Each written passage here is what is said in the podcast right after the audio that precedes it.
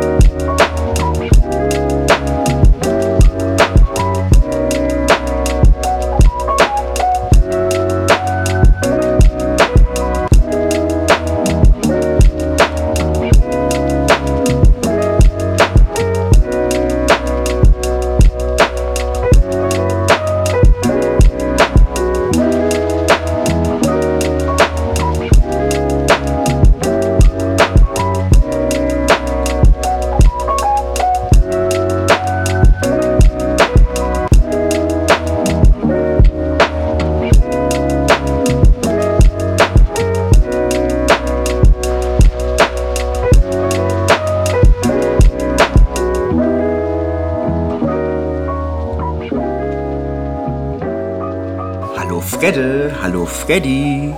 Herzlich willkommen zu einer neuen Folge Dönekes außer Gack. Heute Folge 7. Ja, grüßt euch ihr beiden. Schön, dass wir es mal wieder geschafft haben hier, ne? Nach einer ein bisschen längeren Pause. Dafür möchte ich mich auch einmal entschuldigen. Ich bin äh, letzte Woche zur Aufnahme leider nicht, konnte ich nicht erscheinen. Deswegen, ich war körperlich und gesundheitlich verhindert. Sorry. Hallo. Ja, ich bin, glaube, wir kehren verspätet, aber natürlich umso stärker wieder zurück. Einiges gutes Material für diese Folge ist vorhanden, oder? Ja, also Safe. hatten ja ein paar Tage mehr, äh, um uns Gedanken zu machen.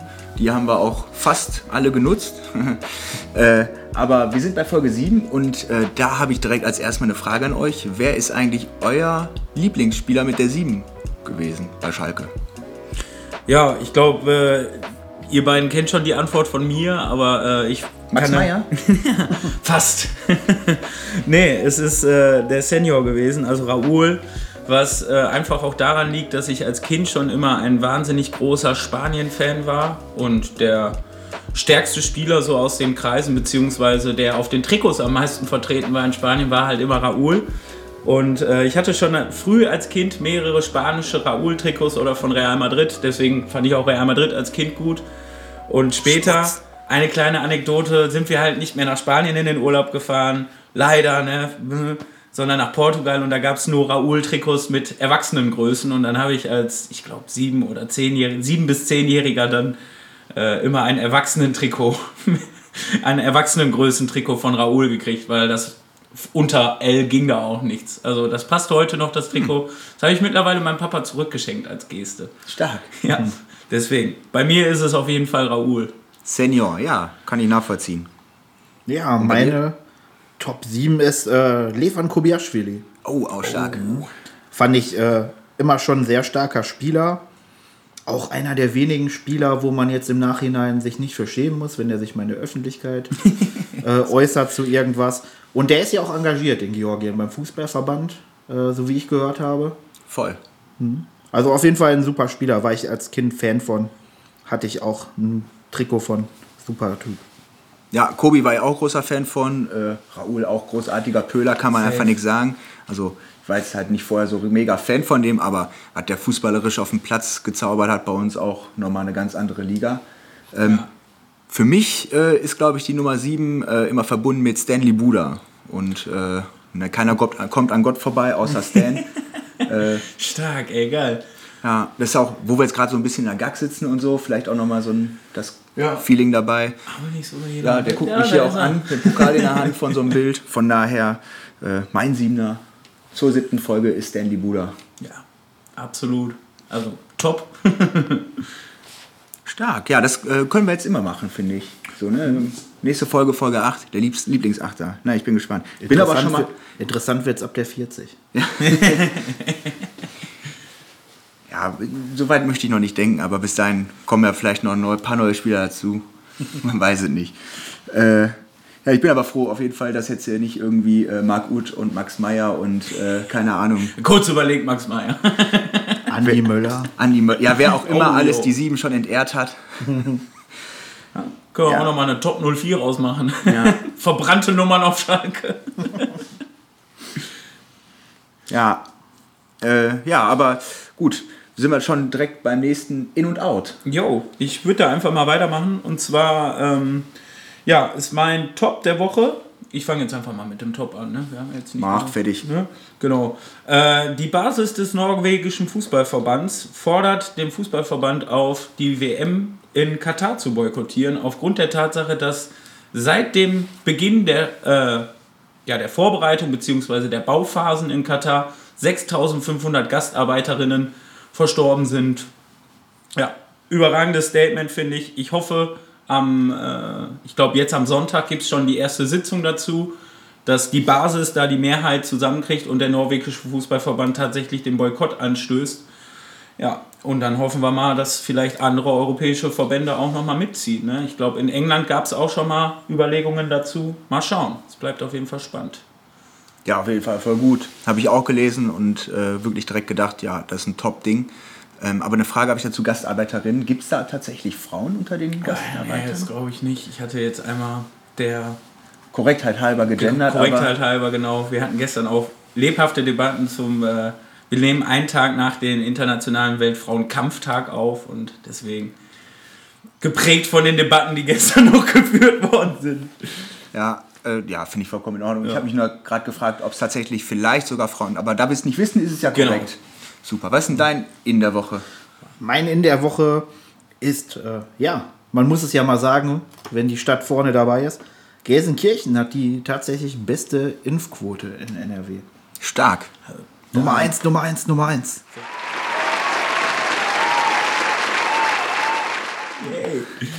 Ja, top. Also finde ich auf jeden Fall gut und äh, finde auch gut, dass die Stadt da wirklich gut vorangeht. Habe letztens noch bei äh, Lokalzeit Ruhr äh, irgendwie auch noch einen Bericht dazu gesehen. Fand ich super. Die sind da wohl eine der wenigen Kommunen, die auch ihre Impfzentren nutzt. Oder ihr Impfcenter wirklich nutzt. Wahnsinn. Ja. Voll gut. Ja, mein In der Woche ist tatsächlich die Ermittlungen gegen Julian Reichelt oder wie ich ihn nenne, Bernd. Ähm, der ist Chefredakteur der Bild-Zeitung und da gibt es, glaube ich, aktuell nur interne Ermittlungen, ähm, die hoffentlich aber noch irgendwann von irgendwelchen anderen staatlichen Organisationen übernommen werden, ähm, weil er sich äh, sexistisch und äh, in menschenunwürdiger Weise äh, Mitarbeiterinnen und Mitarbeitern gegenüber verhalten hat. Und äh, ganz überraschend äh, für mich war, dass, die, dass der Springer Verlag anscheinend einen Verhaltenskodex hat, gegen den er verstoßen hat. Aber äh, dass da halt solche Leute, die seit Jahren auffallen durch irgendwelche polemischen, populistischen und radikalen Forderungen, äh, dass denen das jetzt auch irgendwie mal intern tatsächlich auch auf die Füße fällt, ist für mich schon mal ein gutes Zeichen. Stichwort Verhaltenskodex, das passt auch sehr gut zu meinem Flop der Woche. Ähm, und zwar ist mein Flop der Woche der Maskenskandal, der Korruptionsskandal in der Unionsfraktion. Ähm, ja, ein Politiker aus der CSU-Fraktion, ein Politiker aus der CDU-Fraktion, die gemeinsame Unionsfraktion haben, ja, sich am Leid der Menschheit bereichert. Also und zwar haben die von unterschiedlichen Unternehmen mehrere Hunderttausende von Euros höchstwahrscheinlich angenommen, dass die Lobbyarbeit machen, beziehungsweise dass die deren Masken, der Staat auf deren Masken zurückgreift und diese Masken aufkauft.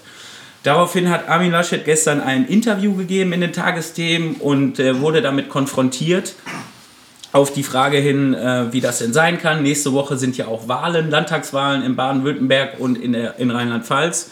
Und äh, ja, ich sag mal, die Reporterin Karin Mioska hat ein bisschen kritischer nachgefragt. Und darauf wurde dann auf den neu geschaffenen oder geforderten Verhaltenskodex in Sachen ähm, ja, Lobbyfunktion und Lobbyregister verwiesen. Also da muss man wissen, die Union und die SPD haben das Lobbyregister in Deutschland verhindert vor ein paar Wochen und werden das anscheinend auch weiterhin tun, damit solche Skandale nicht weiter fliegen können. Ich, also, wenn ich da richtig informiert bin, haben sie es ja nicht verhindert, sondern die haben ja eins eingeführt, was ja aber total durchlässig genau. ist und nicht also der ne, die wert, Forderungen von den äh, auch NGO-Organisationen beziehungsweise auch von beratenden Organisationen äh, international haben auch gesagt, das ist halt ein Witz. Ne? Also Ja. dann brauchst du das auch gar nicht einführen. Ja. Und jetzt eigentlich geprägt von so einem Skandal müsste man ja meinen, okay, jetzt machen wir es richtig. Aber das hat Armin Laschet gestern schon gesagt. Es kommt ein Lobbyregister, das steht ja jetzt schon fest. Und wir führen noch einen Verhaltenskodex ein. Und solange der Bundestag kein Gesetz dazu verabschiedet, wird die Union sich da auch nicht äh, innovativ positionieren. So. Ja. Okay. Ja, Ja, verständlich so machen, bei ne? so Skandalen. Wie Ne? gesagt, nächste Danke. Woche Wahlen so. Schnell weiter, Freddy. Ja, mein äh, Out der Woche ist äh, ja sehr traurig. Ähm, es ist äh, ein Jugendlicher im Polizeigewahrsam in Delmenhorst verstorben. Ähm, der Jugendliche heißt Kusai K., ist 19 Jahre alt und wurde von der Polizei mit dem Verdacht auf Drogenkonsum kontrolliert. Dabei soll es wohl zu einer Flucht und dadurch zu einem Handgemenge gekommen sein. Und ähm, darauf ist Kusai K. im Polizeigewahrsam gelandet und dort verstorben. Genaueres kann man dazu noch nicht sagen. Das wird halt noch ermittelt, extern durch ein anderes Polizeirevier dann mittlerweile auch. Aber egal, was da passiert ist, ich finde es sehr ja, erschreckend, dass schon wieder ein Mensch im Polizeigewahrsam verstorben ist, unter komischen Umständen, wie man jetzt schon sagen kann. Ne? Ja. Ja, krass. Ist, also, ich habe das gerade auch erst, erst durch, durch erfahren, ich habe das gar nicht mitbekommen, aber äh, macht mir auch schon wieder richtig tief betroffen. So, ne? Wir hatten vor nicht allzu langer Zeit, gab es großen Aufstand wegen Polizeigewalt in den USA und so und so am Rande ging es dann auch um Deutschland und dann wurden so Ja. alte Fälle wie Uri Jallo oder so, die halt immer noch nicht äh, aufgearbeitet sind, wieder hervorgekramt, aber anscheinend ist das, ja, also man möchte jetzt auch noch niemanden vorverurteilen, ne? man weiß nicht genau, das wird ermittelt, aber ist auf jeden Fall eine krasse Meldung, so ein 19-jähriger junger Mann ist halt tot. Genau.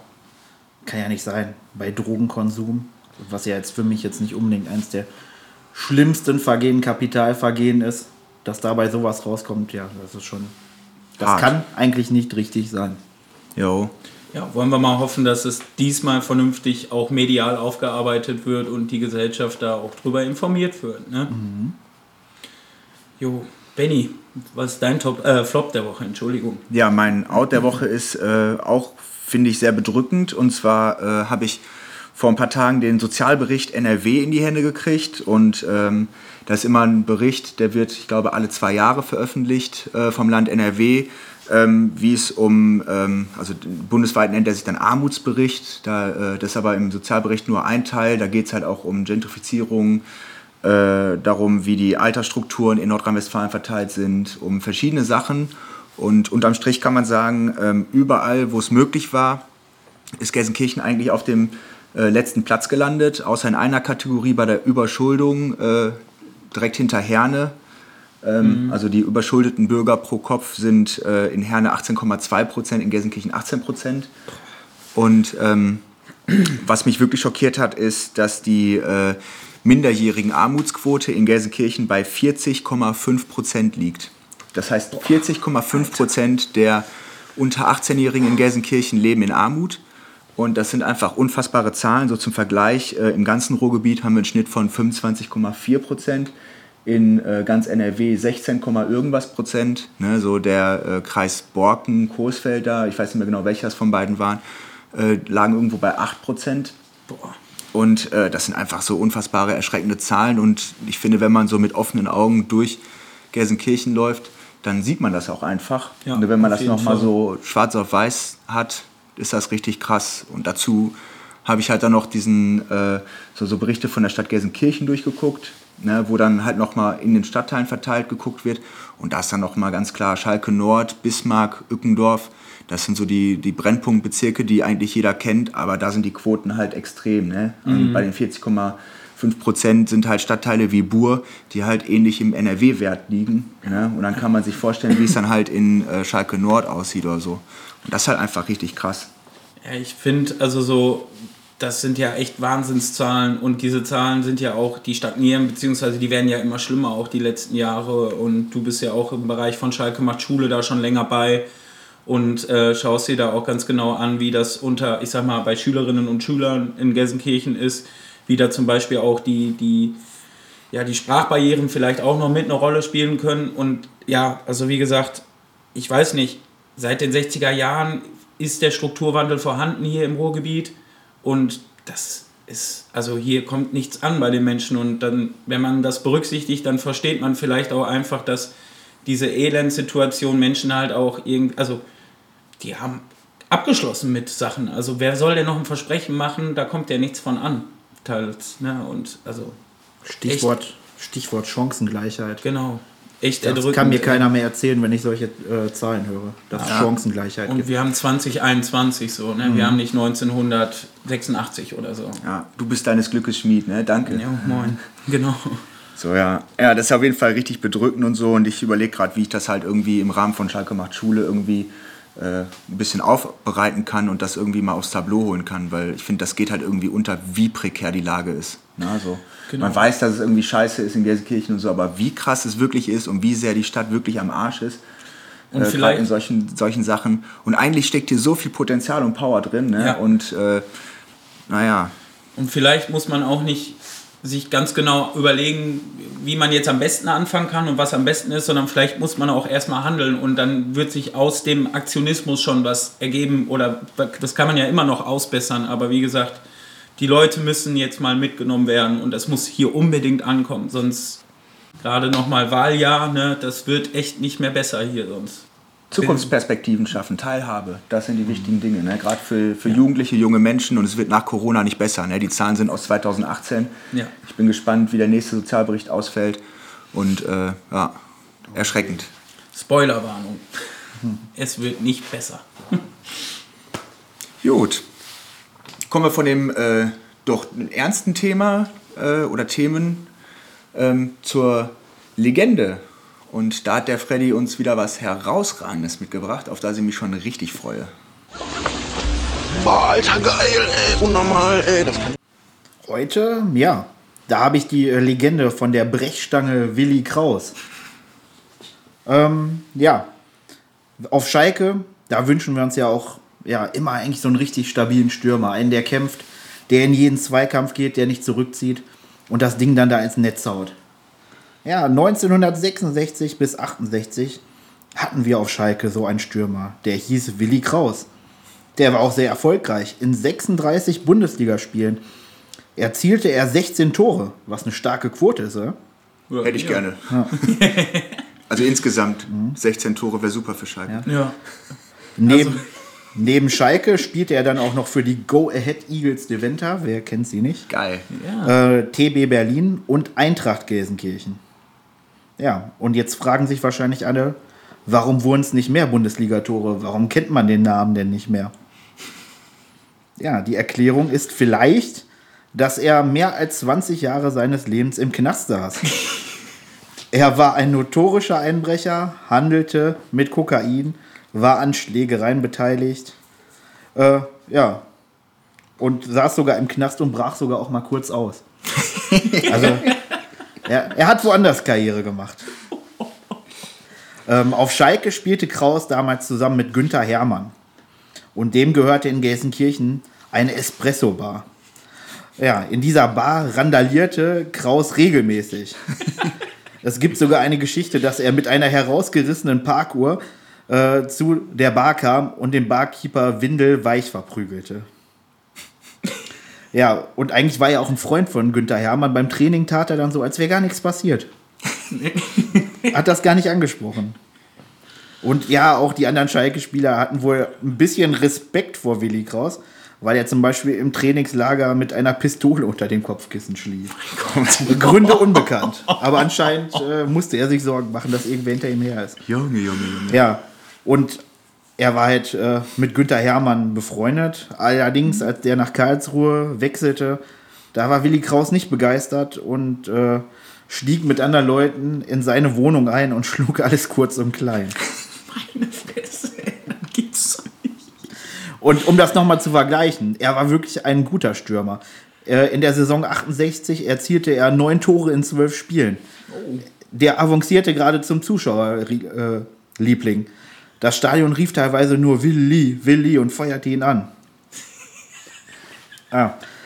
Allerdings im Februar 1968 entließ Schalke ihn dann, weil die Polizei in seinem Auto Einbra Einbruchswerkzeuge, eine Gasflasche, eine geladene Pistole und Diebesgut.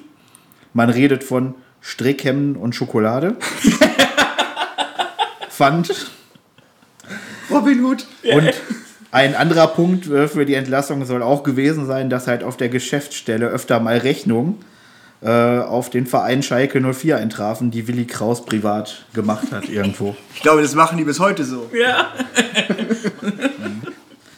Aber auch vorher war halt äh, Kraus schon in seiner anderen Karriere aktiv. Man erzählt sich so, dass er 1964 öfter in der Bar Bul Bul in Gelsenkirchen verkehrte. Das war wohl ein Treffpunkt des Milieus hier. Und ähm, ja, während frühere Mitspieler dann mittlerweile ihre Pommesbude hatten und ein paar Straßen weiter arbeiteten, äh, ballerte er mit dem Revolver in dieser Bar in die Decke. Was ein Typ, ey. Dazu muss man auch sagen, die Fans fanden die Entlassung von Kraus allerdings nicht gut. Ich kann ich verstehen. Man war dagegen, man sagte lieber ein schwarzes Schaf, Schaf im Stall als nächstes Jahr Regionalliga. Er hat ja getroffen. Ähm, ja, in der Regionalliga ging es allerdings äh, dann für Willi Kraus weiter, der dann bei Eintracht Gelsenkirchen anheuerte, nachdem er von Kaiserslautern und Wuppertal nicht verpflichtet wurde. Aus Gründen, weil es noch äh, ja, mehrere Fälle von Einbrüchen und irgendwelche Geschichten mit leichten Damen gab. Und auch äh, ja, kurz danach, im September 1969, erfolgte dann auch bei Eintracht Gelsenkirchen der Rausschmiss. Also sagen wir mal so, Kraus meldete sich wegen einer Knöchelverletzung vom Training ab und landete dann zwei Tage später in Osnabrück in U-Haft.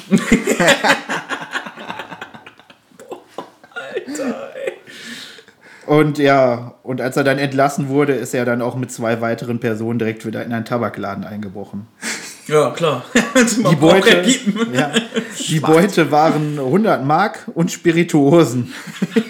Kraus erklärte später, man wollte eigentlich Tresore aufbrechen, traute sich aber dann doch nicht. Ja, deswegen musste Kraus dann wieder seinem normalen Beruf, den er gelernt hatte, als Elektriker nachgehen.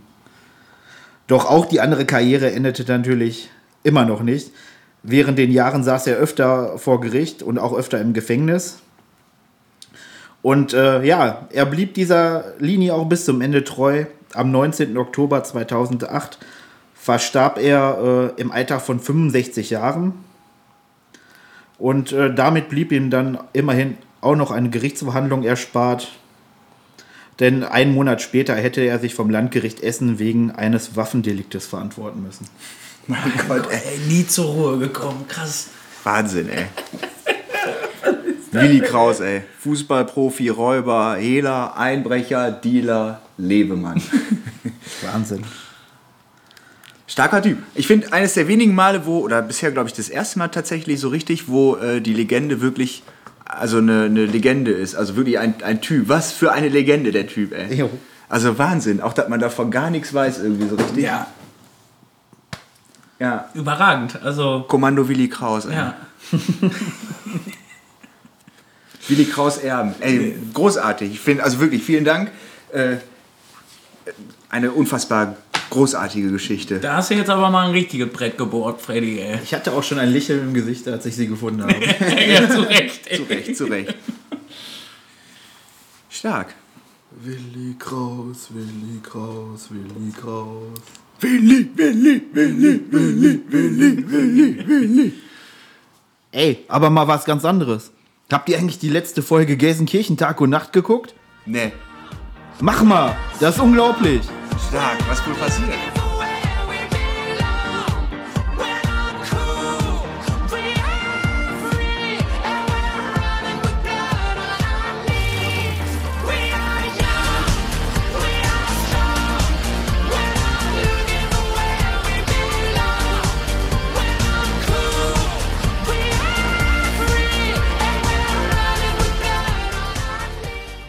Und heute bei Schalke Tag und Nacht Seo, Skordran und Jan sagen Jochen, dass sie mit Chris nicht weitermachen werden.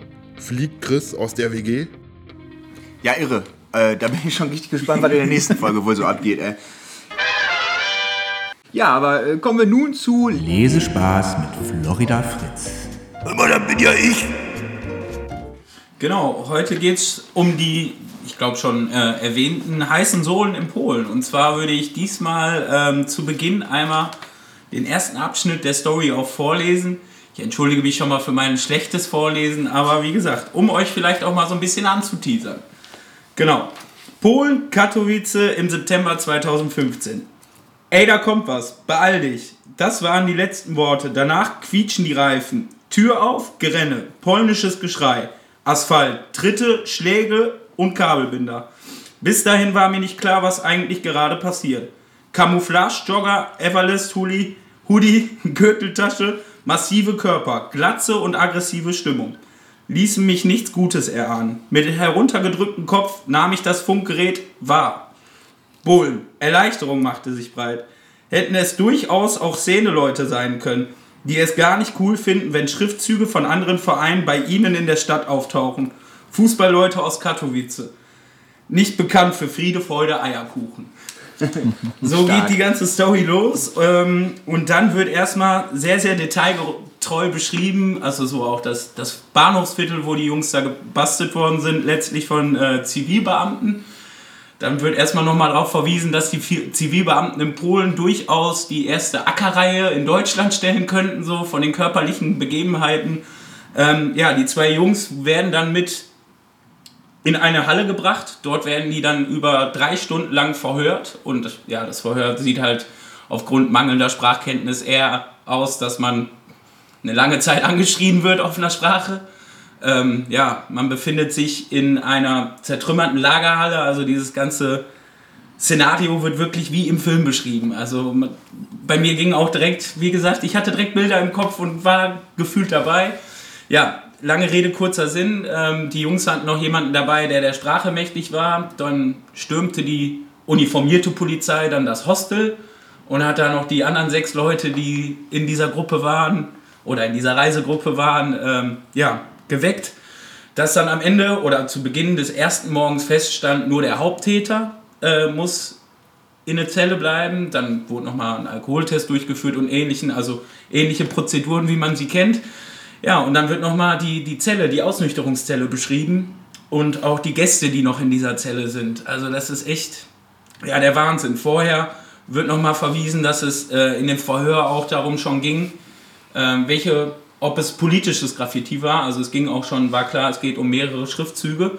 Und da stellt der Leser auch eine Frage und die würde ich euch beiden jetzt auch gerne stellen. Und also er verweist auch darauf, dass generell das Stadtbild schon sehr, sehr NS gezeichnet ist.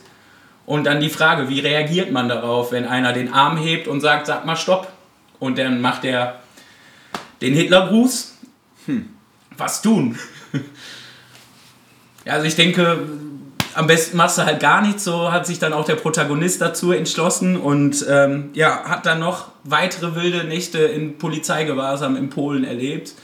Ich will da jetzt nicht zu viel vorwegnehmen, aber das endete dann alles letztlich, dass ihm halt wirklich, also er wurde ein Haftrichter noch vorgeführt und ähm, ja, dann beginnt der Richter quasi die Verhandlung und dann wird schon während der Verhandlung eigentlich klar, okay, ich werde heute hier nicht mehr nach Hause dürfen. Zu dem Zeitpunkt hat man schon zwei Nächte in polnischer Polizeigewahrsam verbracht.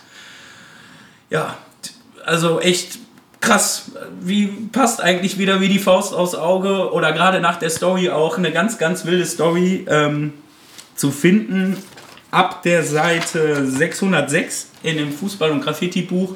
Wie gesagt, die Story geht noch länger, beinhaltet auch nochmal das eine oder andere krass wirklich umschriebene Highlight. Also gerade die Ausnüchterungszelle, die Zellengenossen, ja, und die sonstigen Umstände der polnischen Beamten.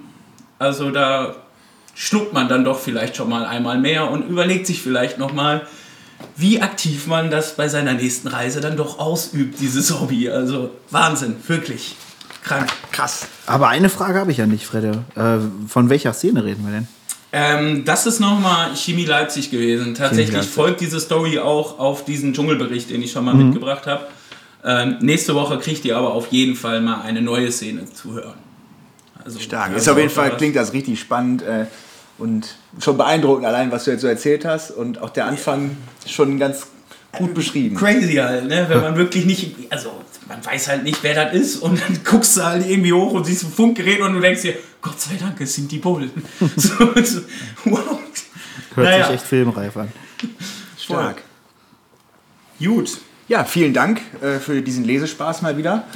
ähm, wenn ihr das Buch ausleihen wollt, könnt ihr euch einfach bei uns melden. Die äh, ersten Leute haben sich das auch schon ausgeliehen. Und äh, ich glaube, wenn ihr den Podcast hören könnt, ist das Buch auch schon wieder bei uns, dass man es wieder neu leihen kann. Meldet euch also, wenn ihr Bock habt. Und in diesem Sinne, der Freddy hat uns auch noch etwas zum Lesen und zum Schmökern mitgebracht. Freddy, was hast du denn dabei? Heute habe ich äh, ja ein Heft dabei. Ähm, mal was ein bisschen anderes. Das nennt sich Trauer und Fußball. Ist quasi die Ausgabe 0. Ähm, und ist auch der Name des gleichnamigen Projektes, Trauer und Fußball. Und ähm, das behandelt die ja, Stellung von Fußball für Fans in Zeiten von Trauer und Krisen. Also, dass Fußball dann auch für Fans tatsächlich ein großer Anker sein kann in schweren Zeiten. Ähm, herausgegeben wurde das Ganze von unter anderem von Fanprojekt Mannheim, etwaigen Fanorganisationen und Fanzinmachern. Ähm, es wird Geschichten erzählt, Trauergeschichten quasi von Fußballfans. Und ja, das Ganze kostet 3 Euro und ist wie meistens im NOFB-Shop erwerbbar und auch hier bei uns in der GAG, wenn jemand Interesse hat. Ja, auch ein spannendes Projekt. Äh, als ich damals das erste Mal davon gelesen habe, dass das irgendwie in Planung ist, fand ich das irre spannend. Auch, äh, ja, was passiert mit mir und mit meiner Gruppe, wenn jemand aus der Gruppe zum Beispiel äh, stirbt oder so. Ne? Und das ist schon, äh, glaube ich, ein gutes Ding. Finde ich auf jeden Fall sehr interessant. Ja, auf jeden Fall erstmal ein interessantes Projekt. Wurde auch bis jetzt, glaube ich, noch nicht so viel betrachtet, mal woanders, ne? Voll. Ja, schönen Dank euch beiden, äh, dass ihr wieder schöne, dicke Schmöker oder äh, interessante Geschichten mitgebracht habt. Ich freue mich schon wieder auf die nächsten, oder auf die nächste Folge, wenn es wieder einen neuen Input gibt. Möchte jetzt aber zu unserer Top 04 kommen. Und äh, da haben wir festgestellt, dass Umbro nicht nur von Umbringen kommt, sondern auch bald weg ist. Und äh, haben uns deshalb mal Gedanken gemacht, welche Top 04 Ausrüster könnte denn der FC Schalke 04 äh, haben? Ähm, und was würden wir uns denn wünschen oder vorstellen können, was cool wäre? Und im Anschluss aber auch noch mal so ein Katastrophending. Kurz. Freddy, fang du doch an. Was ist denn auf deiner Eins? Meine Eins ist New Balance. Finde ich, äh, ja, sind ganz korrekte Klamotten. Kennt man ja auch von Porto unter anderem oder früher Liverpool. Recht schlicht gehalten, was ich eigentlich immer begrüße. Also ich finde, meistens gehen so ja, künstlerische Projekte auf Trikots halt eher in die Hose. Sagen was, wie es ist. ja, und das könnte ich mir dann auch vorstellen, dass Schalke damit aufläuft. Ja. Könnte ich, ja, könnte ich gut mitleben. Ja, also New Balance finde ich auch auf jeden Fall kernig. Jo, äh, bei mir auf Platz 01 ist das auch ein bisschen, äh, du sagtest ja gerade schon, sch- äh, wenn Trikots schlicht sind, da habe ich ähm, ein Jorma-Trikot mitgebracht und speziell das Trikot vom FC Valencia aus der Saison, ich glaube 13, 14 war es, was äh, mich, also ich fand das immer sehr, sehr ansprechend, weil das eben auch mit so ein bisschen der Stadtfarbe aus Valencia noch gespielt hat und da dann doch die Akzente ganz schön gesetzt sind. Und ich glaube, so in Königsblau und Weiß könnte das vielleicht auch was. Ja, habe ich gerade nicht vor Augen. Ähm, überrascht mich aber auch nicht, dass es ein spanisches Trikot ist, was sie anspricht. Ja. Du bist ja Hispanophil, oder wie man das nennt. ja. äh, ich glaube, das heißt wirklich so, ich bin mir nicht ganz sicher. Ja. Korrigiert mich, ich werde dann eine Gegendarstellung dazu veröffentlichen. Ähm, ja, aber ich gucke es mir mal an. ja, definitiv. Und deswegen habe ich es mir auch gedacht, so ein bisschen, ne? dass das Ja. passt auch. Das Stark.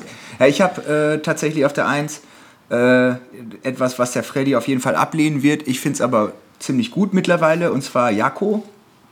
Ähm, und zwar finde ich, sind die qualitativ mega gut geworden und äh, hatte mir für den Krümmer Baum eigentlich schon äh, Jakko ausgesucht. Die waren aber tatsächlich im Vergleich zu den anderen sonstigen Herstellern zu teuer, weil die mittlerweile qualitativ deutlich besser sind als Nike, Puma oder so.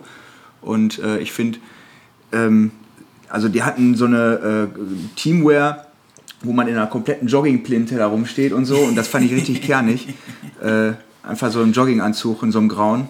Super. Gefällt mir, könnte ich mit leben. Ja, und doch. auch die Trikots eigentlich eher unaufgeregt, ohne viel Schnickschnack und Applikation. Sehen zwar alle gleich aus dann, nur der Farbe anders, aber wäre okay für mich. Also für mich weht da ein Hauch von Kreisliga durch die Gag gerade. Zu Recht. Aber Back to Basics ist doch gut. Ja, also ich sag mal so, wenn man ganz gut spielt, halbwegs gut spielt, dann bekommt man auch so einen Jakko-Trainingsanzug mal umsonst von seinem Verein. Und das ist auch so ein bisschen die Bedeutung dieser Marke für mich. Ja, okay. Hier kann ich mit leben, dass das Image für dich immer noch da unten ist. Ich finde, die haben sich qualitativ gesteigert. Aber kommen wir zu zwei. Halten wir uns nicht Ja. so lange damit auf. Ja, auf der 2 habe ich äh, Trigema. Ich habe das Glück, dass ich ja auch noch zwei Trigema-Trikots zu Hause habe, mit dem Schriftzug von Schalke 04. Ja, und das hat halt auch seine Geschichte, Schalke und Trigema. Ist aber, glaube ich, auch nicht so ganz im Guten auseinandergegangen, habe ich mir mal sagen lassen. Aber an sich ist ja Trigema auch ein recht sympathisches Unternehmen. Die halten, glaube ich, auch ein bisschen, so was Arbeitsbedingungen und Arbeitsklima angeht, halten die da gewisse Standards. Und ja, das könnte ich mir gut vorstellen, tatsächlich. Wenn das dann so wieder ein bisschen auf Oldschool vielleicht ist, wie früher, so an das alte Trikot angelehnt, das wird mir gefallen. Stark. Stehe ich auf jeden Fall hinter. Also Trigema finde ich gut. Taucht bei mir auch noch auf. Äh, aber kann ich gut mit leben. Und die produzieren tatsächlich komplett in Deutschland. Finde ich auch super. Jo.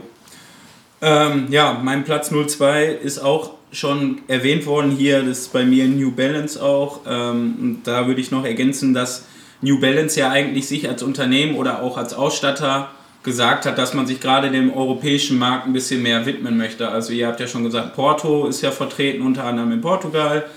Ähm, in Spanien ist es mittlerweile, glaube ich, nur noch Bilbao. Da war es auch mal Sevilla bis letztes Jahr noch. Ja, und gerade so ein großer Club wie Schalke könnte eigentlich dem Unternehmen New Balance ja dann auch ganz gut zu Gesicht stehen. Ne? Und jetzt so aus der zweiten Liga heraus da so ein, vielleicht so ein, ein Zeichen setzen, sage ich jetzt mal, wäre ja auch vielleicht ganz geil. Und ich muss halt sagen, ich fände es halt eigentlich auch echt schon cool. Schalke-Trikots mit New Balance finde ich schon, hätte was auf jeden Fall. Ja. Ja, gerade der New Balance Sneaker hat ja auf Schalke auch seine Geschichte, ne? Genau, ne? also dann Zumindest für die Fans. macht das alles nochmal so ein bisschen, rundet das vielleicht nochmal ab. Ja, bei mir auf A2 ist Lonsdale. Ähm, Finde ich einfach eine kernige Marke. Die engagieren sich mittlerweile stark gegen ihr rechtes Image oder gegen das ehemals rechte Image. Und äh, insgesamt fände ich das halt eigentlich ganz geil, wenn wir mit schlichten, kernigen Lonsdale-Klamotten rumlaufen würden. Hat natürlich auch was, ne? So eine ehemalige Boxmarke. Ja. Steht ja auch für Kampfgeist, ne? Ja, also wo wir jetzt gerade bei Lonsdale sind, würde ich mich einfach mal eben da anschließen, das ist nämlich mein Platz 03. so, äh, ja, aber ist ja eigentlich wirklich so. Und speziell das Zeichen, also ich fände es auch irgendwie cool, man wäre wieder irgendwie kernig. Lonsdale, das Unternehmen versucht ja auch so ein bisschen auf, auf niederklassig zu bleiben, beziehungsweise auch ärmeren Leuten. Äh, das meinte ich eigentlich eher, ne, also eben zu sagen, dass der Zugang zu den Klamotten auch nicht explizit teuer ist, wie jetzt zum Beispiel bei New Balance oder so. Ja gut, da stellt sich natürlich die Frage, wie der Preis wäre, wenn da das Logo von Schalke 04 draufkommt. Auf dieselben Klamotten. Und wie sich das jetzt mit dem Brexit verhält und so, ne? Das weiß er alles nicht.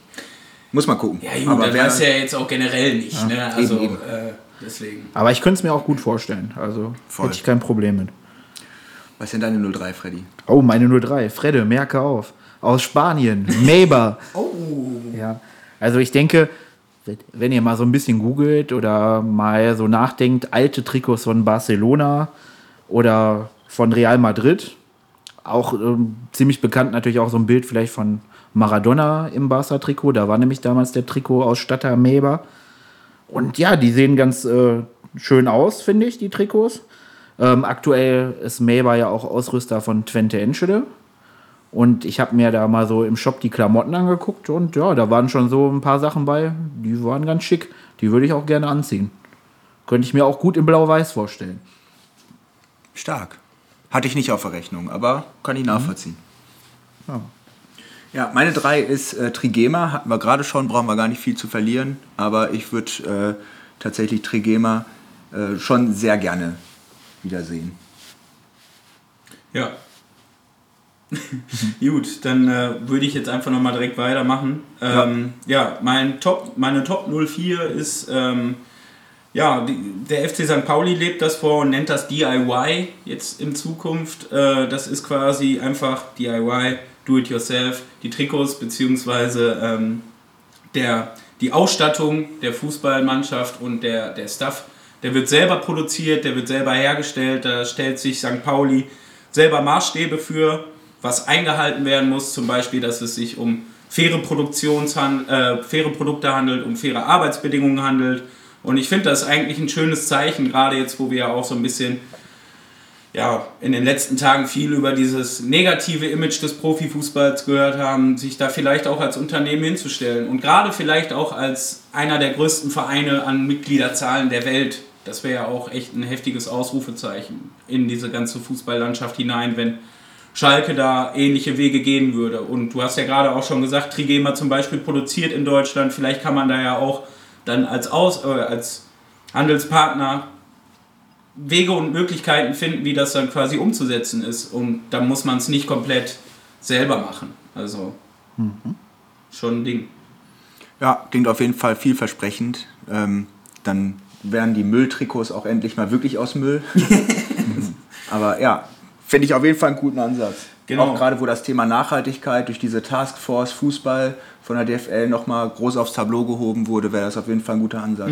Und eine Sache habe ich jetzt vergessen, und zwar fand ich, also das ist eigentlich auch mit einer der wichtigsten Gründe natürlich, ähm, man kann so auch mal Kinderarbeit umgehen in den Produktionsstätten. Und da kann sich kein Unternehmen auf dieser Welt von frei machen, dass man irgendwie da nicht begünstigt tätig wird in der, in der Textilienbranche, außer man, wie gesagt, setzt sich halt selber Standards, die das halt komplett ausklammern. Und ich kann ja auch als Schalke 04 nicht hergehen und sagen, Adidas, Umbro XY, das und das geht nicht in eurer Produktion klar. Da habe ich ja gar kein Mitspracherecht. Und wie gesagt, wenn man das selber vertritt oder vielleicht aufzieht oder eben auf kleinere Unternehmen wie Trigema zugeht, dann kann man das auf jeden Fall bestimmt aushandeln, dass Schalke da sagen kann, unsere Sachen, wo unser Logo drauf ist, ist nicht in Zusammenarbeit mit Kinderarbeit entstanden.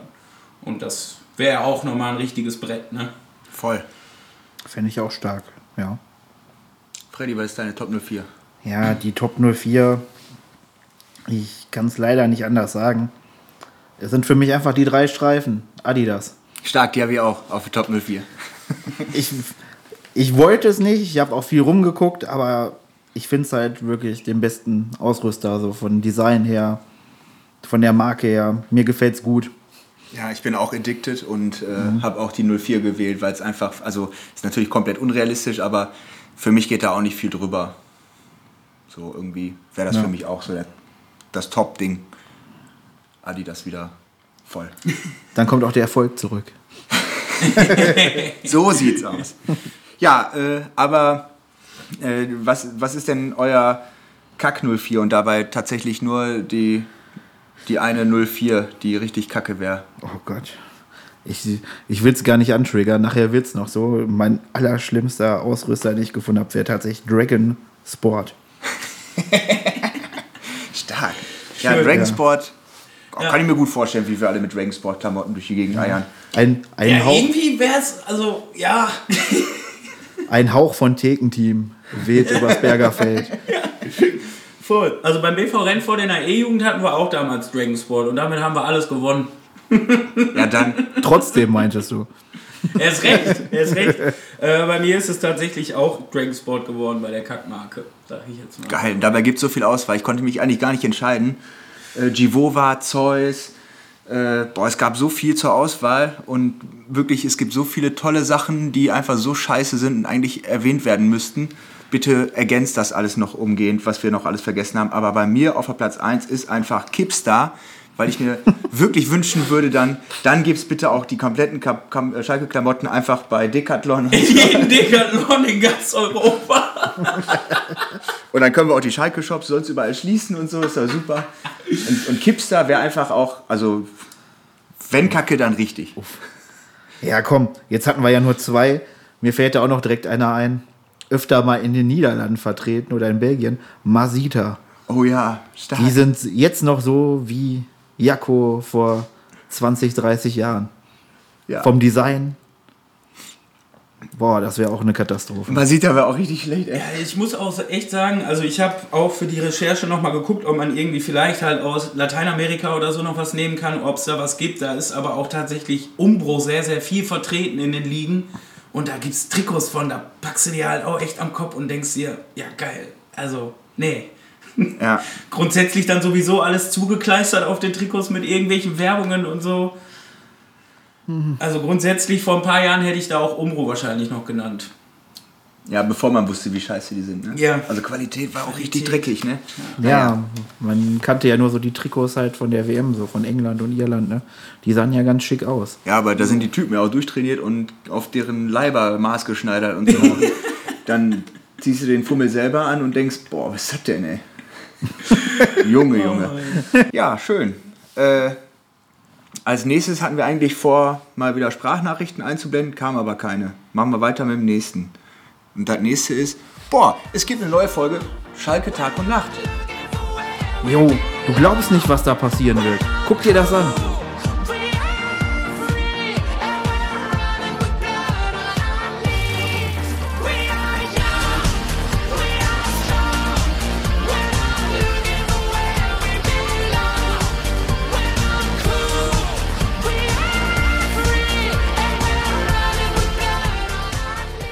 Und in der nächsten Folge Schalke Tag und Nacht. Jochen weigert sich, Chris rauszuschmeißen. Jens hat die Schnauze voll und schmeißt Christian, Jochen und Sascha aus der WG. Wer zieht jetzt in die WG? Und was macht Massimo Schlüpp? So, genug Schabernack für heute. Jetzt ist Zeit für Schluss mit lustig. Und da widmen wir uns heute dem Thema Stadionverbot. Und äh, da ist vielleicht erstmal die Frage, was ist überhaupt ein Stadionverbot? Und allgemein könnte man sagen, dass ein bundesweites oder örtliches Verbot, ein Stadion und das umliegende Gelände zu betreten. Und geschichtlich kann man das vielleicht kurz einordnen. Ähm, bis 1991 gab es nur örtliche Stadionverbote von den Fußballvereinen. Und dann gab es 1991 die Innenministerkonferenz zur Sportsicherheit in Deutschland, woraus dann zwei Jahre später, 1993, das nationale Konzept für Sport und Sicherheit entstanden ist. Und äh, darin war zum Beispiel enthalten ein einheitliches Stadionverbotskonzept, was für alle Vereine der ersten bis vierten Liga galt und somit auch bundesweite Stadionverbote möglich machte. Ähm, über die Zeit ist auf Drängen von Fanprojekten, Fanorganisationen oder Faninitiativen ähm, gab es weitere Fortschreibungen des äh, Konzepts und so wurden dann Anhörungsrecht, Aufhebungsverfahren, äh, Reduktion oder Aussetzung und die Stärkung des Präventionsgedankens äh, weiter mit eingenommen oder aufgenommen. Und die letzte Fortschreibung des äh, Stadionverbotskonzepts oder der DFB-Richtlinien zu Stadionverboten ähm, gab es 2018. Und äh, zwischendrin gab es immer wieder verschiedene Änderungen. Und ja, und auf die Frage, wie bekommt man ein Stadionverbot, ähm, die man sich dann vielleicht auch direkt im Anschluss stellt, ist, äh, kann man das vielleicht so zusammenfassen, dass äh, in der Regel von der Polizei oder dem Ordnungsdienst beim Verein, wo das Spiel gerade stattfindet, oder dem DFB auf Anreisewegen ein Stadionverbot angeregt wird, wenn man gegen die, Stadionverbots, äh, gegen die Stadionordnung verstoßen hat, eine Straftat begangen hat oder die Polizei zumindest davon ausgeht, dass du eins davon vorhattest. Du bekommst dann einen Brief per Einschreiben, in dem das äh, Stadionverbot angedroht wird und ähm, an wen du dich dann wenden sollst, wenn du dich zu den Vorwürfen äußern möchtest. Beim jeweiligen Stadionverbotsgremium, entweder bei dem Verein, wo das Spiel stattgefunden hat, oder beim DFB, wird dann entschieden, ob du ein Stadionverbot bekommst äh, und wenn ja, wie lange das ausgesprochen wird oder ob es zur Bewährung oder ausgesetzt wird oder ob es örtlich oder bundesweit ist. Ja, und das ist so im groben einfach mal erklärt, wie das so allgemein aussieht mit Stadionverboten. Und ähm, Freddy, Ja, aber Moment mal. Also, Ich habe jetzt Post von Schalke bekommen. Die sagen mir hier, äh, die Polizei möchte, dass ich ein Stadionverbot bekomme, weil gegen mich ein Ermittlungsverfahren eingeleitet wurde. Und äh, da werde werd ich gefragt, ob ich mich äußern möchte. Und ich soll mich ans Fanprojekt wenden. Warum das denn jetzt? Ja, das ist äh, relativ einfach. Ähm, du sollst dich erstmal beim Fanprojekt melden, also bei uns. Und ähm, da hast du im besten Fall direkt den Henne dran. Ansonsten ähm, notiert sich ein anderer Kollege hier von, vom Fanprojekt deine Nummer und deinen Namen und dann ruft der Henne zurück. Und da geht es darum, dass der Henne zum einen einmal abklärt, was dir vorgeworfen wird und wer du überhaupt bist. Und äh, dann hast du ja das Recht auf eine Anhörung beim Stadionverbotsgremium und da organisiert der Henne dann einen Termin für dich, damit du den, äh, die, deine Anhörung auch wahrnehmen kannst. Ja, aber warte mal, Gremium. Was denn für ein Gremium? Wer sitzt denn da jetzt dann genau? Ja, in dem Gremium ist äh, auf jeden Fall als erstes schon mal der Henne als äh, Mitarbeiter vom Schalker Fanprojekt vertreten. Dann äh, haben wir den Stadionverbotsbeauftragten, ein äh, äh, Fanbeauftragter ist mit dabei und äh, dann ein äh, Mitarbeiter von Schalke 04, der für Ordnung und Sicherheit quasi zuständig ist. Ganz wichtig dabei, nicht mit am Tisch sitzt da die Polizei. Ähm, die hat Ah. da in dem Gremium auf Schalke keinen Platz. Und Mhm. äh, so ein bisschen kann man sich das vorstellen, wie vor Gericht. Der Henne ist dann quasi da dein äh, Anwalt, der an deiner Seite sitzt. Und ähm, der Stadionverbotsbeauftragte ist der Richter, der nachher das Urteil fällt. Und die anderen beiden, der Fanbeauftragte und der Mitarbeiter von Schalke, die sind da so als Experten quasi, um da ein bisschen Expertenwissen mit reinzugeben. Okay, ja. Aber ja, was passiert denn dann da? Ja, du kannst dich äh, natürlich, wenn du jetzt nicht wirklich teilnehmen kannst an dem Gremium, weil du zum Beispiel von ganz weit anreisen musst oder äh, du hast an dem Tag leider keine Zeit, hast du immer auch die Möglichkeit, dich schriftlich zu äußern. Aber wenn du halt in dem Gremium äh, sitzt und die Anhörung wahrnimmst, äh, hast du erstmal die Möglichkeit, äh, dich zu dem Sachverhalt aus deiner Perspektive zu äußern, zu äußern und äh, dich da auch zu verteidigen. Ne? Und die Sachen, die dir vorgeworfen werden, kannst du da entkräften. Kannst aber auch, was ich besonders wichtig finde, äh, darauf eingehen, was es überhaupt für dich bedeuten würde, ne, aus deinem Umfeld, aus deiner Peer Group durch ein Schallverbot herausgerissen zu werden und warum du dir ganz sicher bist, dass du auf jeden Fall kein zweites Mal von einem Anhörungsrecht Gebrauch machen musst, weil du dir sicher bist, dass du kein weiteres Stadionverbot angedroht bekommst. Ah, okay. Und ja, dann ist diese Anhörung jetzt vorbei. Ähm, der Stadionverbotsbeauftragte entscheidet ja dann. Aber was kann, kann denn dann alles dabei rauskommen? Genau, also du äh, verlässt dann das Gremium quasi und das berät sich nochmal kurz und tauscht sich aus und äh, dann fällt der Schadenverbotsbeauftragte die Entscheidung und das kann entweder sein, äh, dass du kein Schadenverbot bekommst natürlich, ne, weil aus, also es halt nicht haltbar ist oder weil man dir glaubt oder weil man sicher ist, dass du es nicht warst, oder es kann halt sein, dass du ein Stadionverbot bekommst in einer ganz klaren Sachlage, ne, zum Beispiel auf Video, wie du einen umgehauen hast im Stadion, dann wird's halt, ne, dann ist es eine ganz klare Sachlage. Dann äh, geht es halt nur um die Dauer und ob es örtlich ist oder bundesweit. Und äh, dann gibt es die Möglichkeit, ein Stadionverbot mit gleichzeitiger Aussetzung äh, zu erteilen, also sogenannt, also auf Bewährung quasi. Ne, das ist dann halt bei geringen Verstößen möglich. Oder äh, es kann halt auf ein Stadionverbot verzichtet werden nach Erfüllung von Auflagen bei geringen Verstößen. Das ist dann das sogenannte Projekt Zweite Chance, wo man dann halt ein paar Sachen machen muss anstatt Stadionverbot. Oder äh, es wird eine Vertagung des Stadionverbots bis zum Abschluss des juristischen Verfahrens bei unklarer Sachlage ausgesprochen. Das heißt nichts anderes, es wird erstmal kein Stadionverbot ausgesprochen, wird aber abgewartet, äh, was dann bei einem Strafverfahren eventuell rauskommt. Und das ist meines Wissens nach aktuell die gängigste Form auf Schalke. Also das heißt dann, sagen wir mal, es ist bekannt, dass gegen mich ermittelt wird und vielleicht habe ich sogar eine Verhandlung vor Gericht, aber ich bekomme erst das Stadionverbot, wenn ich dann vor Gericht verurteilt wurde und quasi meine Schuld nachgewiesen wurde. Genau, also erst wenn du äh, wirklich verurteilt wurdest für die Straftat, äh, kriegst du auch das Stadionverbot. So, du hattest gerade auch was von Projekt äh, Zweite Chance gesagt. Was ist das denn? Ja, das ist äh, das sogenannte Schalker Modell.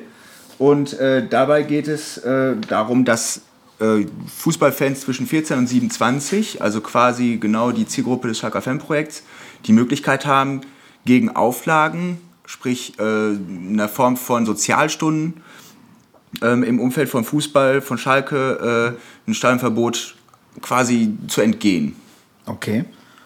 Und ähm, wer hat sich das denn ausgedacht, dieses Projekt Zweite Chance? Ja, also, also mit den Einführungen der Stadionverbotsrichtlinien 1993 wurde eigentlich der präventive Gedanke schon äh, ausformuliert, leider aber in der Vergangenheit kaum umgesetzt. An fast allen Standorten gab es zu Beginn nicht mal ein Gremium und es wurde einfach ein Stadionverbot ausgesprochen, sobald es eine Anregung gab. Und äh, das ist dann auf Schalke, äh, ich glaube 2018 zwischen Fanprojekt und Verein entwickelt worden äh, und dann umgesetzt worden als Möglichkeit des präventiven Charakters, gerade für jugendliche Ersttäter. Ne? Ja, das ist ja, muss man sagen, eine gute Sache. Das ist ja auch nicht überall so, glaube ich, ne? Nein, also das, äh, die, die Möglichkeit, äh, die Sozialstunden quasi anstelle von äh, dem Stadionverbot für junge Menschen gibt es halt nicht an vielen Standorten bisher. Da ist Schalke mit einer der Vorreiter. Ja, super. Okay, aber jetzt gehen wir mal vom Worst Case aus. Ich habe auf vorlaufender Kamera, vorlaufender Überwachungskamera einen anderen Fan geschlagen. Und da kann man nicht mehr viel rumdiskutieren erstmal.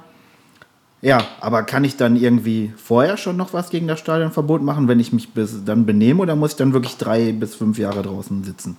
Ja, du hast natürlich äh, immer die Möglichkeit, nach der Hälfte der Laufzeit des Stadionverbots einen Antrag auf äh, Verkürzung zu stellen. Und äh, somit wird dann halt geprüft innerhalb des Gremiums, das den, äh, das Stadionverbot ausgesprochen hat, ob dem stattgegeben wird oder nicht. Und eventuell kannst du nach gutem Benehmen, sage ich mal, wenn du nicht weiter auffällig geworden bist, dir nichts hast zu Schulden kommen lassen, nach der Hälfte der Laufzeit wieder rein. Okay. Ja, aber eine ganz andere Frage habe ich auch noch. Wir haben jetzt darüber geredet, ich habe Post von Schalke bekommen. Was wäre denn, wenn ich äh, Post von einem anderen Verein bekomme? Ich kenne da ja gar keinen. So, ich kenne ja auch nicht das Fanprojekt jetzt von Berlin. So, was kann ich denn dann machen? Ja, also erstmal hast du auf jeden Fall bei dem äh, Schreiben von jedem Verein, egal wo es herkommt, auch vom DFB immer einen Ansprechpartner, an den du dich wenden musst, wenn du dein Anhörungsrecht wahrnehmen möchtest. Ähm, was aber immer ratsam ist, in jedem Fall dich auch in dem Fall beim Henne zu melden oder beim Fanprojekt. Und äh, weil da gibt es einfach gute Kontakte mittlerweile und der Henne ist da über wirklich viele Ebenen vernetzt und in vielen Gremien und äh, kann da wirklich weiterhelfen und da dann tatsächlich für dich nochmal äh, versuchen äh, einzuwirken und da für dich äh, kämpfen will ich jetzt, ist vielleicht ein bisschen zu übertrieben, aber äh, sich für, sich für dich einsetzen auf jeden Fall. Okay. Ja. Dann habe ich, glaube ich, erstmal keine Fragen mehr zu meinen Briefen. Von meinem Rauchen hatte ich viel mehr im Kopf und es klang alles viel besser, als ich das jetzt gerade gesagt habe. Ja, und äh, dadurch, dass es halt an manchen Standorten halt auch anders ist und das in der Stadionverbotsrichtlinien gar nicht genau benannt ist, wer da so im Gremium sitzt ähm, und das halt alles immer ein bisschen diffus schwammig doch durchaus sein kann, auch was das Anhörungsrecht angeht und so, gibt es ja immer noch viele Kritikpunkte, gerade um dieses äh, Verfahren, wie es ist. Ähm, grundsätzlich finde ich, Stadionverbote muss man immer kritisch behandeln oder betrachten. Ähm, und ja, da gibt es halt einfach Dinge, die wir jetzt nochmal dann vielleicht so ein bisschen besprechen können. Ne? Jetzt habt ihr mitbekommen, äh, wie das so grundsätzlich abläuft, allgemein, wie läuft es auf Schalke. Und, äh, aber was sind denn so die Kritikpunkte daran?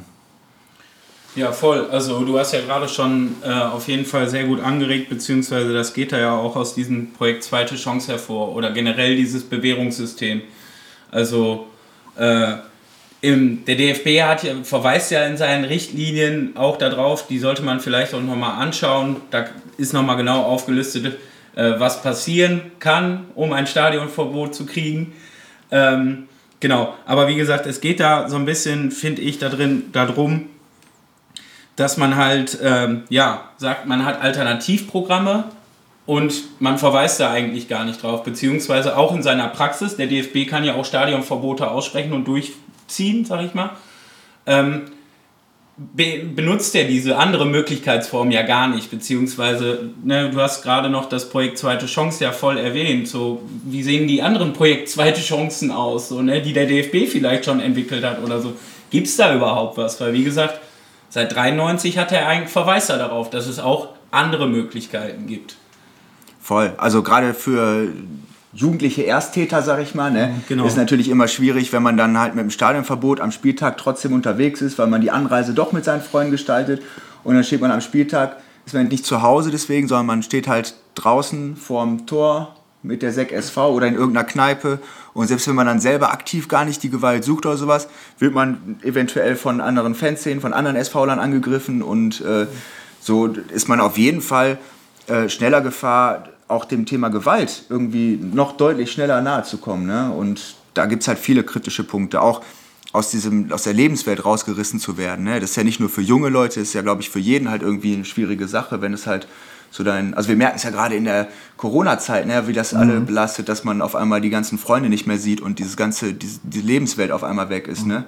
Und ja, ich glaube, man kann sich jetzt so, so schon so ein bisschen vorstellen, wie das, was es für einen ist oder wie das, was es mit einem macht, wenn man halt einen SV bekommt. Ne?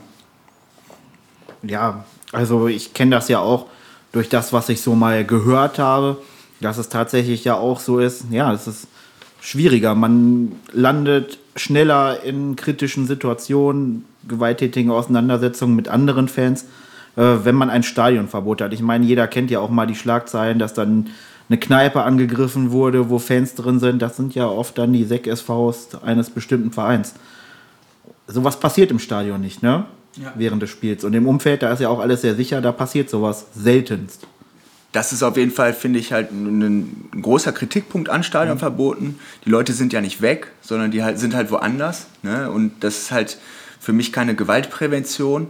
Und äh, ja, also da gibt, muss es auf jeden Fall meiner Meinung nach viel mehr andere Wege geben, um präventiv gerade mit Jugendlichen oder mit jungen Menschen und äh, also mit denen zu arbeiten und denen irgendwie Alternativen zu bieten, außer die harte Keule. So ein Stadionverbot kann immer nur das letzte Mittel sein. Und das finde ich halt mega gut, dass es auf Schalke so tatsächlich gängige Praxis ist und auch in diesem Gremium das Stadionverbot eigentlich erstmal das letzte Mittel ist, was da umgesetzt wird. Ja, besonders wir alle kennen ja auch so ein bisschen, ich sag jetzt mal in Anführungsstrichen, diese Horrorbeispiele, dass Leute Stadionverbot bekommen, weil ein Kleber an Wellenbrecher beim Auswärtsspiel geklebt wurde oder an die Plexiglasscheibe. Ja, und dass man dann als Jugendlicher mit so einer kleinen Tat, ist ja nicht mal eine Straftat, das wäre eine Ordnungswidrigkeit, äh, dann ja schon in eine komische Welt geraten kann unter Umständen, finde ich halt auch dann bedenklich. Ne? Absolut. Und also ich kann mich noch genau daran erinnern, als ich beim FEM-Projekt angefangen habe, war das gängige Praxis an vielen Standorten, dass die Polizei bereit stand mit schon fertig ausgefüllten Formularen, wo die nur noch die Laufzeit und den Namen eintragen mussten und das Ding demjenigen direkt in die Hand gegeben haben. Und also das ist, das ist ja wirklich ein Wahnsinn. Das hat ja gar nichts mit der grundsätzlichen Idee von präventiver Arbeit zu tun. So. Ja, und löst ja auch irgendwie generell von irgendwelchen Rechtsgefühlen, die man da ja auch hat. Ne? Also man Ja, ist ja auch als Fußballfan hört man ja nicht auf, irgendwie ein äh, rechtschaffender Mensch zu sein. So, ne? Ja, also wie, wie soll man denn da auf irgendein Verständnis stoßen, wenn er halt irgendwie Genau. vorbeiläuft und ihn irgendwie falsch anguckst und kriegst einen SV Du kriegst einen SV und du kriegst einen SV. Ja, völlig irre so, ne? Und ja. Und aber also gerade halt diese Präventivarbeit, ne, die dann äh, tatsächlich, glaube ich, mehr und mehr Beachtung findet jetzt mittlerweile bundesweit, ähm, hätte natürlich schon viel, viel länger da sein müssen. Und äh, was ich wirklich immer noch einen richtig krassen Kritikpunkt finde, gerade auch an diesen Gremien, ähm, ist einfach, dass es nicht definiert ist, wie die besetzt sein müssen. Ne? Ja. Und es gibt Standorte, da sitzt die Polizei halt mit oder die, die, die äh, SKBs halt mit in dem Gremium. Ne? Und das ist für mich ein Unding. Wie sollen da irgendwie eine, eine offene, vertrauensvolle Kommunikation stattfinden? Das ist halt irgendwie irre. So, und selbst wenn man sich da schriftlich äußert, da hinschreibt, dann, dann lesen die, das, die SKBs das halt auch durch. So. Ver Verstehe ich gar nicht. Komm, komm mir nicht hinter. Ja, also genau da- das, was du sagst, ne? Also da kann halt deine schriftliche Äußerung durchaus an manchen anderen Standorten dann auch ein Schuldeingeständnis sein, ne? Obwohl da vielleicht keine richtige Schuld vorliegt, ne? Oder die ja noch gar nicht bewiesen ist, sondern das ist ja auch der Kritikpunkt dahinter, dass du ähm, rein theoretisch auch ein Stadionverbot kriegen kannst oder konntest. Also es wird ja angepasst, hast du ja gerade auch schon wirklich gut beschrieben, äh, in Deutschland, auch wenn du unschuld bist, unschuldig bist. Also es ist losgelöst von der Unschuldsvermutung, die in unserem Rechtsstaat herrscht, zu einer, ich muss meine Unschuld beweisen. Und das einer Zivilperson immer anzufordern, beziehungsweise das als Forderung zu stellen, dass das SV dann erstmal, dann erst aufgehoben wird. Also es ist ja auch der Wahnsinn. Also dass man erstmal grundsätzlich ja ver verurteilt oder stigmatisierter Verur Verbrecher ist. Und Ja. dann beweist doch das Gegenteil. Genau. Wenn die Polizei was anderes sagt. So. Genau. Und dazu kommt ja noch, mir sind da auch Fälle bekannt, ähm, dass das Aufheben ja dann auch, äh, selbst wenn man vor Gericht freigesprochen wurde, noch eine Zeit dauern kann tatsächlich. Dass man sogar schwarz auf weiß hat, dass man äh, nichts gemacht hat und das dann unter Umständen noch Monate dauern kann, bis das dann mal so durchgesetzt wurde, dass das an der Stelle, entsprechenden Stelle angekommen ist Ja. und aufgehoben wurde. Ne? Ja, da gibt es ja einige Standorte, die äh, schon fast, sag ich mal, bekannt sind dafür, dass es dann doch etwas länger dauert. Ne? Und, aber gerade deshalb ist es auch wichtig, wenn ich jetzt, keine Ahnung, Post aus Freiburg, München oder sonst woher bekomme, äh, sich gerne immer an den Hände zu wenden, weil der genau weiß, äh, wen er da ansprechen kann vor Ort, um da abzuklären, hey, wie, wie ist das Gremium da bei euch besetzt? Was macht Sinn bei euch? Was, ne, wie schätzt du als Fanprojekt Kollege Bremen ein? Äh, macht es Sinn, in dieses Gremium hineinzugehen, an der Anhörung teilzunehmen? Oder ist das eh eine Vorverurteilung oder es Voll. wird negativ ausgesetzt, aus, ausgelegt oder so? Ne? Das ist halt immer wichtig. Und da ist der Henne echt ein guter Ansprechpartner. Ja, stark.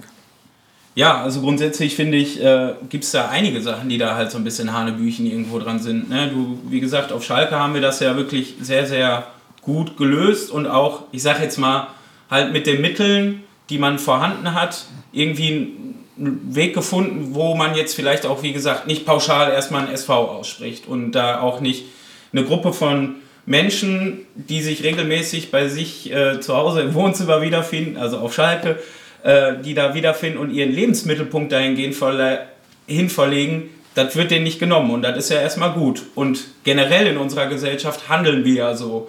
Also wenn jetzt der Jugendliche XY eine Straftat geht, dann geht er eben nicht sofort im Bau oder wird eingesperrt oder ausgesperrt irgendwo, sondern es gibt immer Resozialisierungsprogramm. Bei den Jugendlichen ist das die Jugendgerichtshilfe. Im lauferen, späteren Verlauf des Lebens muss man sich dann an die Bewährungshilfe wenden. Aber da hat man eben äh, auch zum Beispiel mit den Fanprojektlern Sozialarbeiter, die diese Berufe ja vielleicht sogar in ihrer beruflichen Vergangenheit schon mal ausgeübt haben, hat man da sitzen. Und da finde ich, muss es doch eigentlich nach über 15 Jahren oder 18 Jahren, 17, ja 18 Jahren jetzt bald, äh, SV-Richtlinien und NKSS muss es doch verpflichtend sein, dass der DFB sagt, ey, hier muss es an jedem Standort ein Bewährungssystem geben, damit das SV, wie du das gerade ja auch schon gesagt hast, Benny, und das teile ich auch genauso, wie du das sagst, und ich denke, der Freddy auch, das SV ist das Letzte, was ausgesprochen wird. Das ist genauso wie der, du gehst als letztes im Bau. Ne? Vorher gibt es andere Möglichkeiten, um dich wieder auf die Spur zu bringen. Und gerade der DFB sagt ja, dass, die, dass das SV keine Strafe ist, sondern eine Präventionsmaßnahme, um Gewalt zu reduzieren. Also warum arbeitet der DFB da so wenig präventiv oder erst seit kurzem präventiver, muss man ja so sagen. Es gab ja die Anpassung. Und genau, und da finde ich, wie gesagt, auch auf unsere Gesellschaft, Sozialarbeit, da muss vielleicht auch Fanprojekt mehr den Finger in die Wunde drücken. Und jetzt nicht auf Schalke gesprochen, weil da, wie gesagt, haben wir schon eine richtig geile vorreitende Rolle. Ja, was mich auch noch besonders an der ganzen Sache stört, ist ja, sagen wir mal, der normale Mensch, der hört, äh, jemand hat ein Stadionverbot, ja, dann setzt er das, glaube ich, mit einem Gewalttäter gleich. Jemand, der was Schlimmes gemacht hat, der andere Leute geschlagen hat, ne? Mit den Hooligans. Mit der Hooligans, genau. Und ja, das können ja ganz andere banale Sachen sein, durch die man vielleicht auch mal in so eine Sache reinrutscht. Sagen wir mal, du gehst mit einer Fangruppe durch die Stadt oder mit einer großen Gruppe, es ist gerade ein Marsch. Du bist in Reihe 30, irgendwas passiert, du kriegst das selber ja gar nicht mit, was da vorne gerade passiert ist oder auch nicht passiert ist. Dann kesselt die Polizei und nimmt von allen Personalien auf. Gegen dich wurde ein Ermittlungsverfahren wegen Landesfriedensbruch eingeleitet. Zack, Stadionverbot. Ja, voll. Oder du hast einen anderen Anreiseweg, als die Polizei sich das wünscht zu einem Auswärtsspiel und die Polizei kesselt dich auf dem Schulhof und äh, regt, kann, es kann passieren, dass sie dann auch erstmal gegen alle Leute, die da sind, erstmal ein Stadionverbot anregt. Ne? Und je nachdem, wie das, wie das dann das spe- spezielle Verein dann regelt, kann es passieren, dass dann alle 739 Personen äh, ein Stadionverbot bekommen. Ne? Oder ein noch blöderes Beispiel, du äh, ist gerade Mottofahrt, alle im blauen T-Shirt. irgendjemand in einem blauen T-Shirt beleidigt einen Polizisten. Sag, sagen wir mal, da wird gesagt, äh, der war klein und hatte ein blaues T-Shirt. Du bist auch klein und hast ein blaues T-Shirt an. Zack, wird dir vorgeworfen, dass du das ja sein könntest und gegen dich wird ermittelt. Zack, Stadionverbot. Ja. Ja, das ist halt das Problem. Ne? Es wird halt schnell kriminalisiert. Ne? Und äh, gerade gerade in der öffentlichen Wahrnehmung werden äh, eh Fußballfans schon oft kriminalisiert und Ultra gleich äh, Hooligan, gleich Gewalt, gleich äh, Terroristen unter den Fußballfans und keine Ahnung, was es da schon für schöne Schlagzeilen äh, gab. Und das ist natürlich dann nicht nur auf dem Papier, sondern das ist dann die Kriminalisierung von jungen Menschen äh, in der Realität. Ne? Also das hat ja schon eine Bedeutung, wenn du auf einmal einen GWS-Eintrag hast, wenn du ein Stadionverbot bekommst, wenn du die Post nach Hause bekommst, ne, wenn gegen dich ein Strafverfahren eingeleitet wird. So, und, und klar gibt es auch genügend Fälle, die, äh, wo es die Stadionverbotsordnung hergibt ne? und die Richtlinien. Aber es gibt ja auch genügend Fälle bundesweit jedes Jahr, wo es halt Leute trifft, die halt nichts dafür können. Ne? Ja, und das äh, steht ja darin, das soll zu der Prävention dienen. Und sagen wir mal, ich bin ein Jugendlicher, ich habe äh, jetzt nicht verdient ein Stadionverbot bekommen oder es hat gedauert, bis äh, das ausgesetzt wurde. Ich war vielleicht ein Jahr lang nicht drin. Ich hatte einen riesen Ärger zu Hause mit meinen Eltern, weil da ganz böse Post kam und die denken, ich habe sonst was angestellt. Ja gut, da verhärten sich die Fronten, ne? Da radikalisiert man sich auch vielleicht, weil man sagt so, was soll das? Ich habe doch gar nichts gemacht, was wollt ihr von mir? Und dadurch kann natürlich auch eine Wut entstehen. Ja, Voll. sicher. Und vor allem, wenn du dann eben dann auch gesellschaftlich geächtet wirst damit, ne? Also du, wie gesagt, Du bist ja auch aus deiner Gruppe ausgeschlossen, ne? aus deinem sonstigen Leben, aus deiner Ja. Freizeit. Du kannst nicht mit deinen Freunden in der Kurve freidrehen. So, dir wird ja wirklich viel genommen, auch in dem Moment. Ne? Das darf man nicht vergessen. ja. Und dann gibt es ja auch noch die Möglichkeit quasi, dass das Stadionverbot nicht einzeln ausgesprochen wird, sondern noch weiter, also noch weitere Punkte dazu gibt, wo du dann jetzt, keine Ahnung, Bereich Betretungsverbot oder ähnliches kriegst. Also du darfst dann noch nicht mal die Stadt betreten, in der gerade das Fußballspiel stattfindet. Und keine Ahnung, du bist aber jeden Samstag, weil du nicht ins Stadion gehst, triffst du dich mit den anderen drei Leuten, die halt auch in Gelsenkirchen wohnen und dann kannst du nicht in, in die Kneipe gehen, in der du das Spiel dann gucken möchtest, weil du eben ein Bereich Betretungsverbot für die Innenstadt hast. Ja, das müssen wir vielleicht noch mal kurz erklären. Die Polizei hat natürlich äh, die Mittel, unabhängig ob es ein Stadionverbot gibt oder nicht, gegen gewisse Personen, wo sie meinen, äh, das würde dienlich sein, äh, Auflagen, Meldeauflagen zum Beispiel äh, auszusprechen. Das heißt, man muss sich zu einer gewissen Uhrzeit auf einem bestimmten Revier oder Polizeistation melden und da dann einmal die Aus den Ausweis vorlegen und dann unterschreiben im Idealfall. Und äh, oder man hat halt Bereichsbetretungsverbote, wie du es gerade schon gesagt hast. Das kann sein, dass das Stadion, das Stadionumfeld oder das äh, Stadion äh, des gegnerischen Vereins, dass man da nicht hin darf. Oder äh, dass man die Gruppenräume von der eigenen Gruppe nicht betreten darf. Oder zum Beispiel die Gelsenkirchener Innenstadt komplett. Oder die ganze Stadt Gelsenkirchen. Das wird dann schwierig, wenn man in Gelsenkirchen wohnt. Dann darf man das Haus nicht verlassen an dem Tag. Und das Ganze funktioniert äh, tatsächlich ohne eine Verurteilung und das funktioniert auch, wenn du kein Stadionverbot hast. Und äh, das sind, finde ich, auch problematische Dinge, die in meinem Rechtsstaatempfinden irgendwie zuwidergehen. Also, Das ist schon ein extremer Eingriff, ne? Und besonders auf welcher Grundlage, ne? Genau. Also, und ich meine, da ist man ja wieder bei dem Punkt. Wer nimmt denn für einen Verbrecher dann auch mal den Mut in die Hand und sagt, sag mal, was macht ihr denn hier da? Das geht ja gar nicht. Aber wenn du dann hörst, ja, der hat ein Stadionverbot, ich glaube, dann ist der Aufschrei der nicht zum Fußball fahrenden Gesellschaft doch ein bisschen geringer.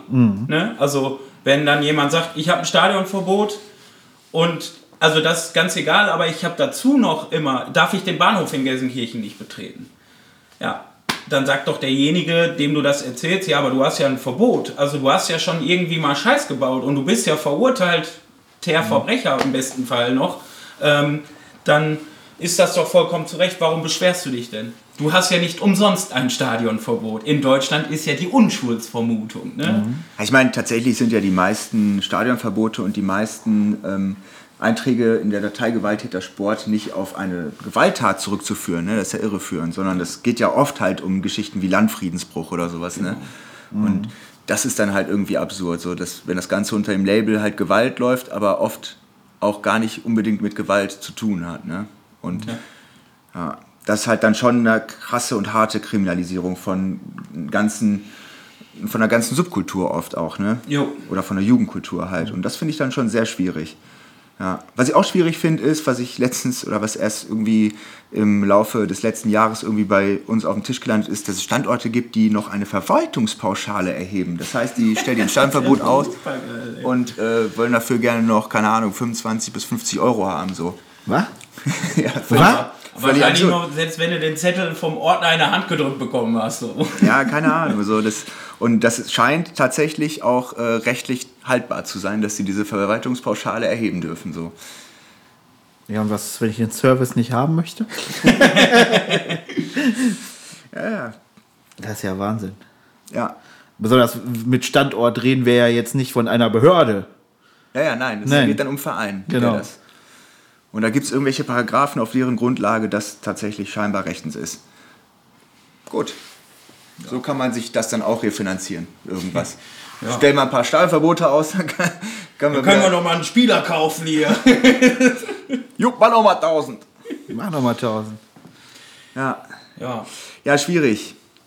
Also insgesamt äh, ein, ein wirklich äh, schwieriges Thema, aber ich glaube, wir kommen auch hier langsam mal wieder zum Schluss. Wir haben, glaube ich, viel und ausgiebig diskutiert und äh, geredet. Wenn ihr dazu Fragen habt, wie immer gerne melden. Ähm, ob so oder so, ist mir egal. Also ob ihr so schreibt oder eine Sprachnachricht für die nächste Folge mal aufnehmt. Ich will nicht immer betteln, deshalb höre ich ab jetzt damit auf. Bitte, bitte macht mal eine Sprachnachricht. Bitte, bitte, bitte. Aber äh, wir möchten auch gar nicht mehr betteln. Bitte, jetzt macht doch mal bitte eine Sprachnachricht einer. ähm, und also wir haben uns vorgenommen, in der nächsten Woche noch mal ein bisschen über das Polizeigesetz NRW zu sprechen, die Stadionallianzen und äh, leicht und kurz schon mal die, das Versammlungsgesetz NRW, das neu was kommen soll, anzureißen. Ähm, da einfach nochmal, damit man das Thema ein bisschen rund macht, da gibt es nämlich äh, auch viele Einschnitte ähm, in, die, ja, in die Lebenswelt des Fußballfans und äh, da gibt es ein paar interessante Sachen, die auf jeden Fall nicht schaden, wenn man sie weiß. Ja, wieder Zeit für einen Lieblingsmoment und äh, den hat uns heute Freddy mitgebracht.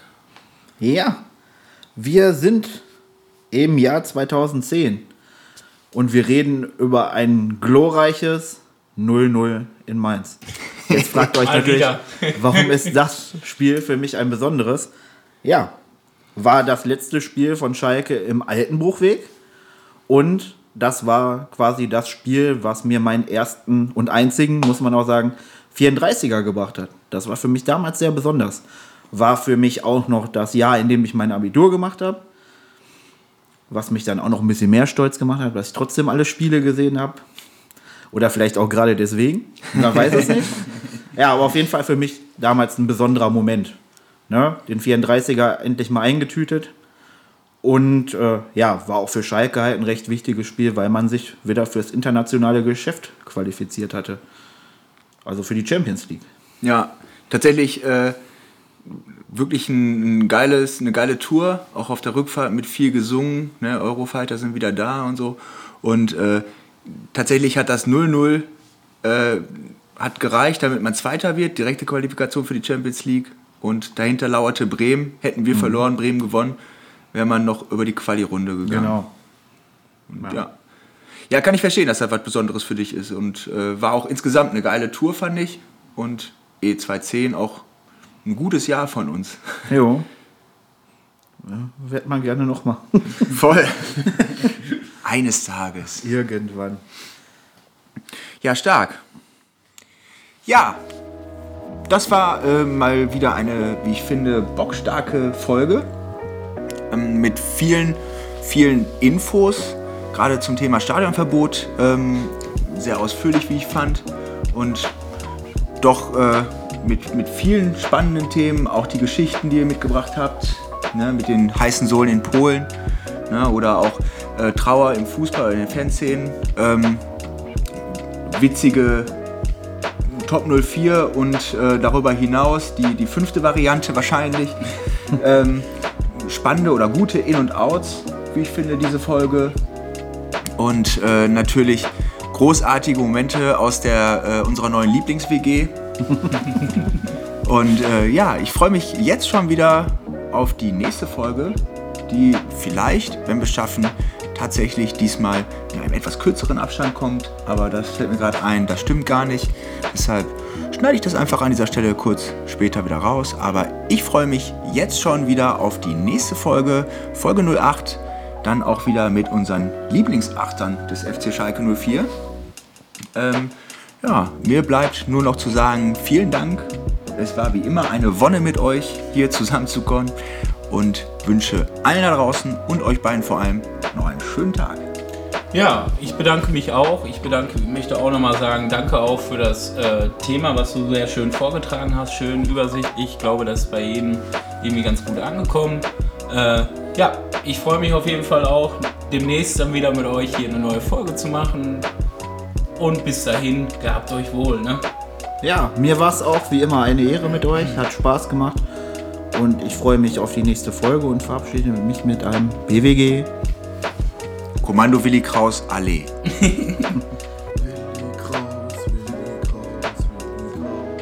Willi, Willi, Willi, Willi, Willi, Willi, Willi.